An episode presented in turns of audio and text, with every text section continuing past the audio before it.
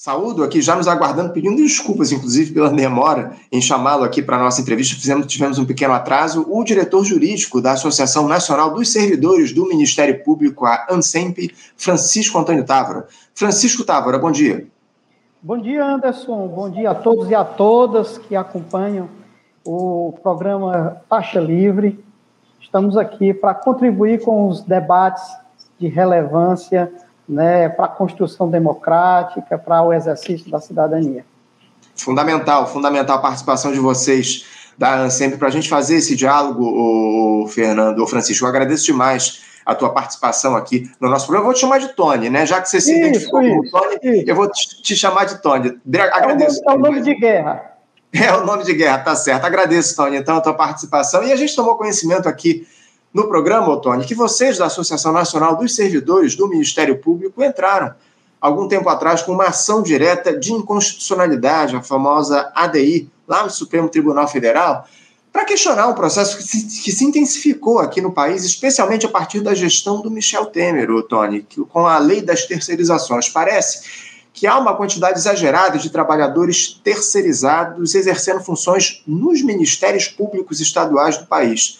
O STF analisou os casos referentes a algumas unidades da federação, como Espírito Santo, Maranhão e Paraíba. Outros oito estados aguardam essa análise, enfim. Em alguns estados, inclusive, como Santa Catarina, Otone, o aumento de cargos de confiança nos MPs ultrapassa 1.300% nos últimos 10 anos. É algo realmente preocupante, preocupante. E eu queria começar te perguntando o que, que levou a uma situação como essa, de uma exagerada entrega de cargos aí para profissionais terceirizados? Por que, que se deu essa enorme terceirização nos ministérios públicos estaduais, Tônia?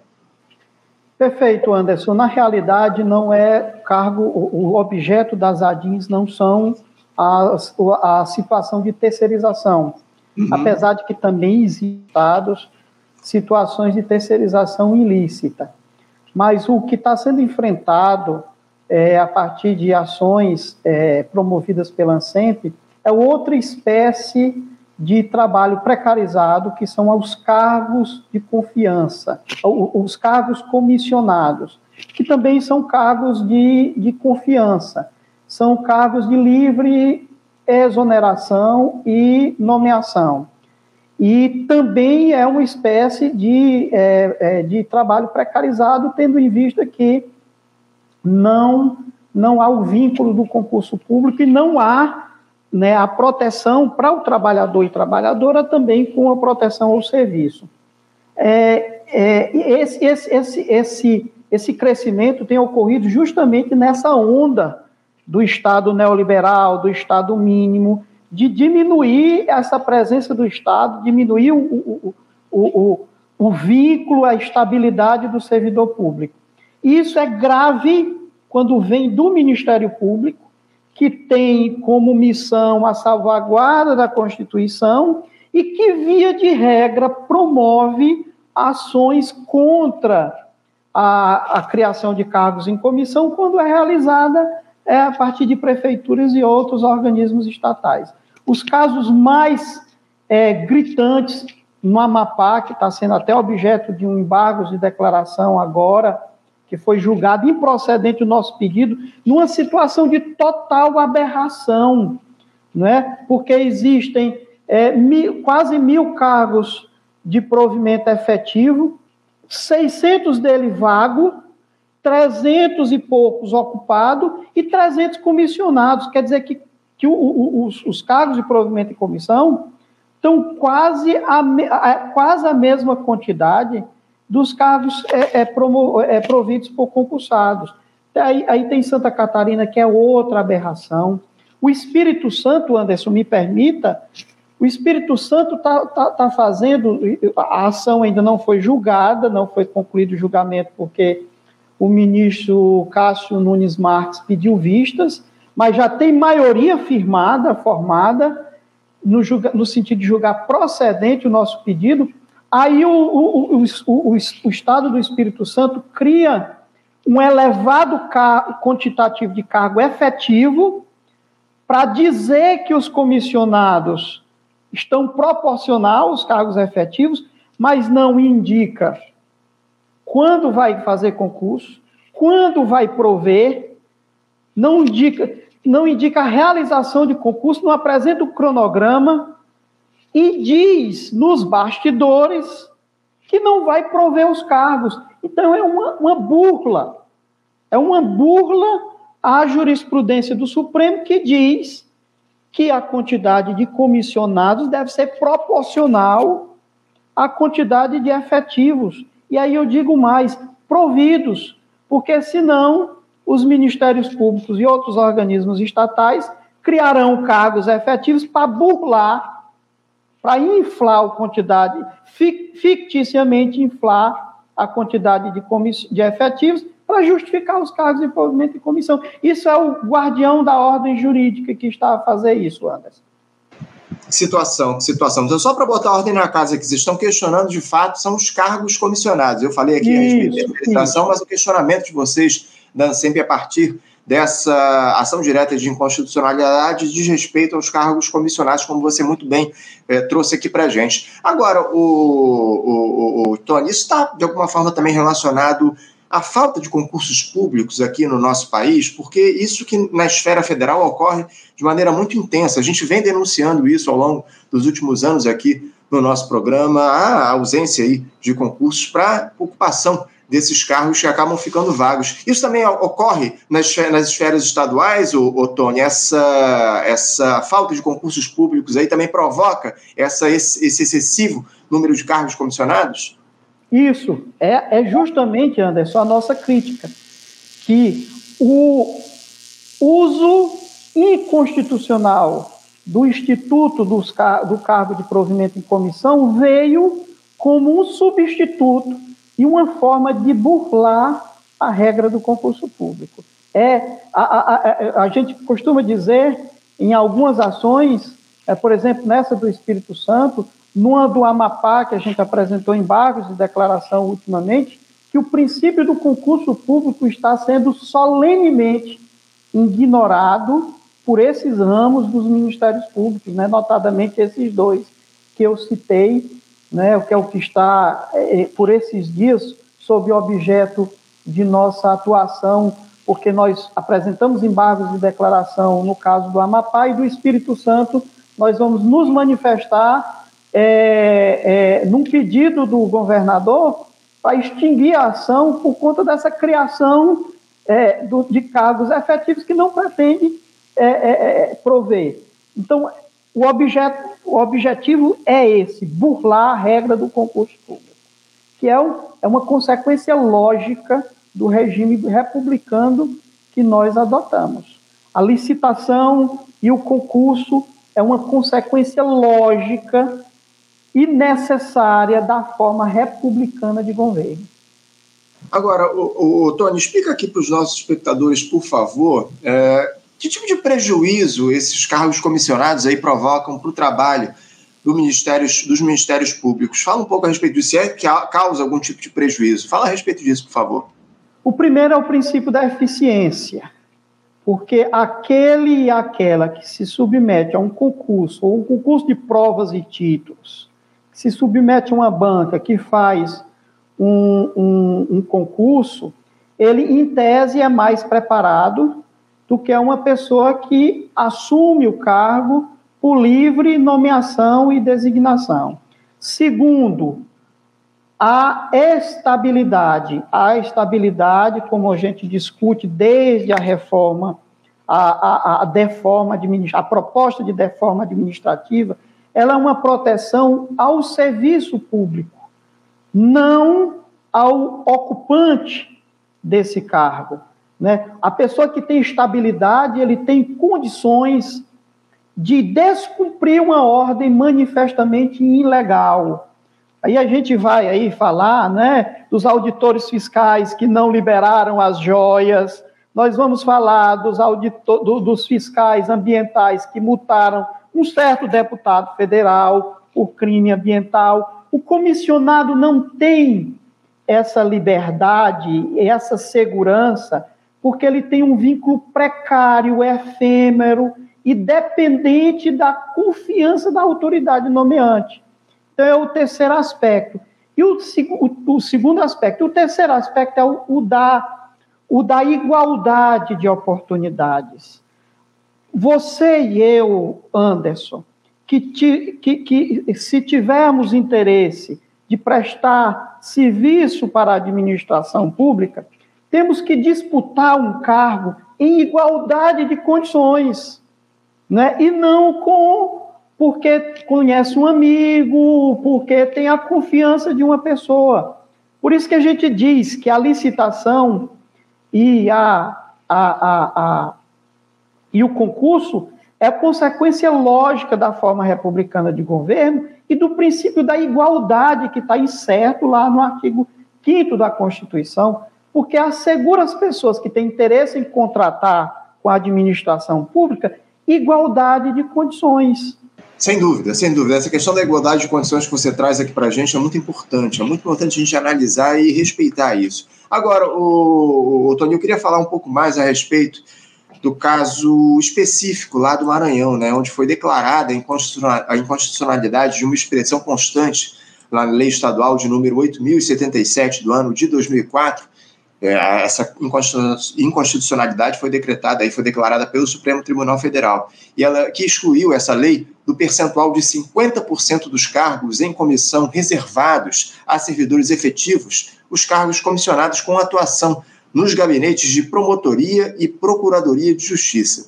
O Supremo Tribunal Federal, por unanimidade, considerou a ação direta para julgá-la procedente, para declarar aí a inconstitucionalidade. Ô, ô, Tony, é, por que vocês tiveram de chegar a esse ponto de ir ao STF? Por que, que os estados criam essas legislações específicas para tentar burlar a Constituição?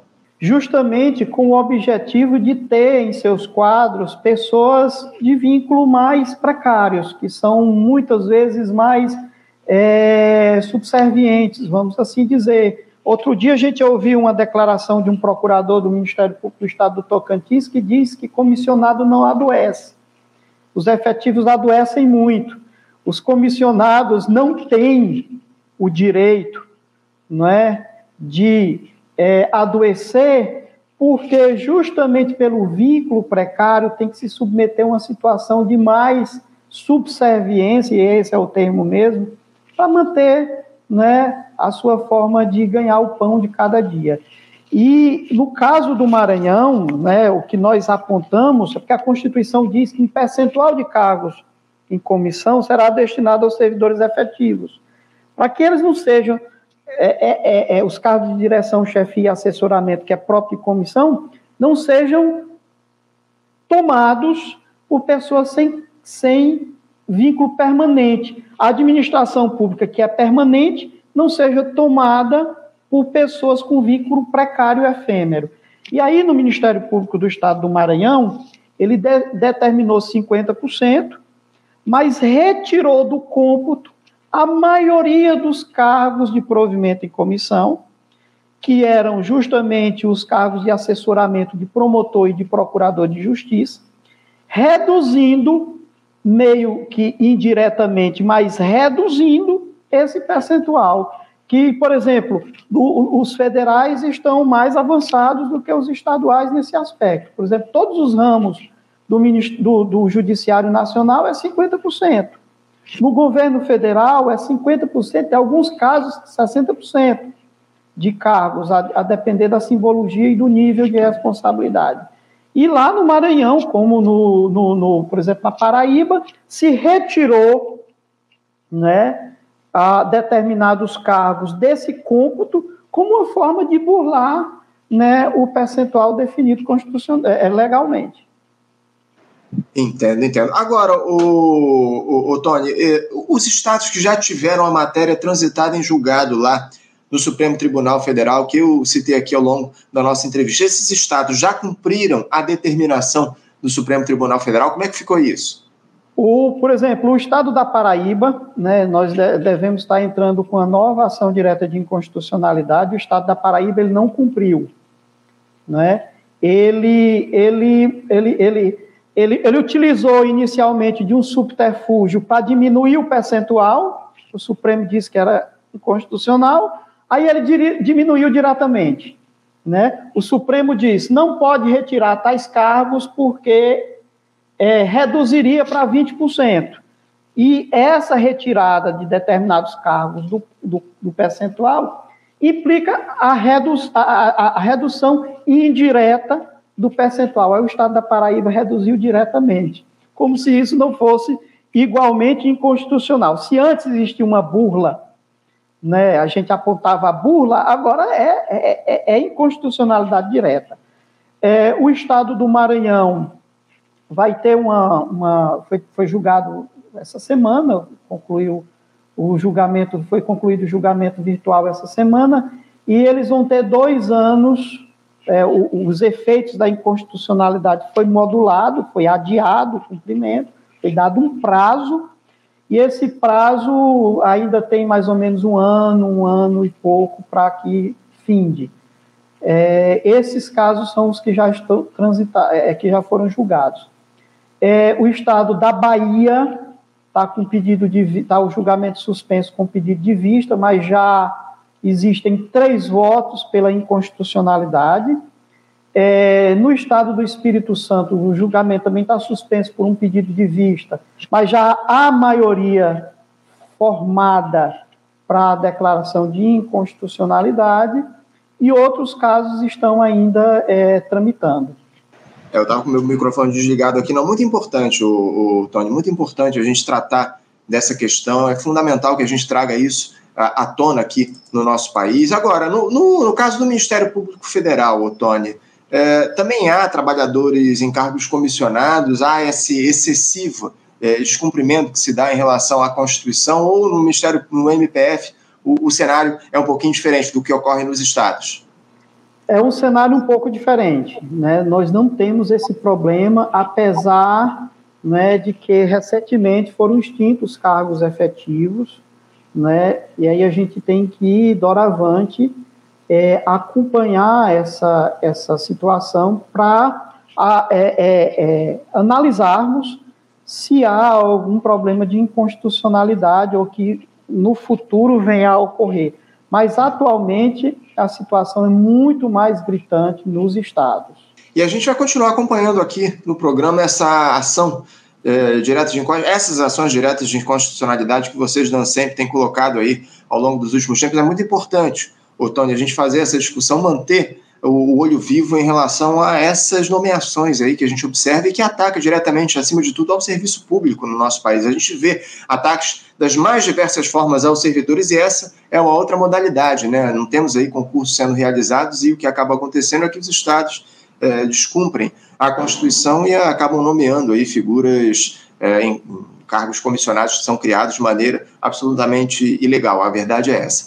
Eu quero agradecer, Tony, a tua participação aqui no nosso programa. Muito obrigado e a gente continua em diálogo para observar se a, a, os estados vão cumprir aí essas colocações, essas decisões do Supremo Tribunal Federal no que diz respeito às ações diretas de inconstitucionalidade no que, é, relacionadas aos cargos aí comissionados. Obrigado, Tony, pela tua participação. Parabéns mais uma vez a vocês, Dan, sempre, por toda essa luta nesse sentido.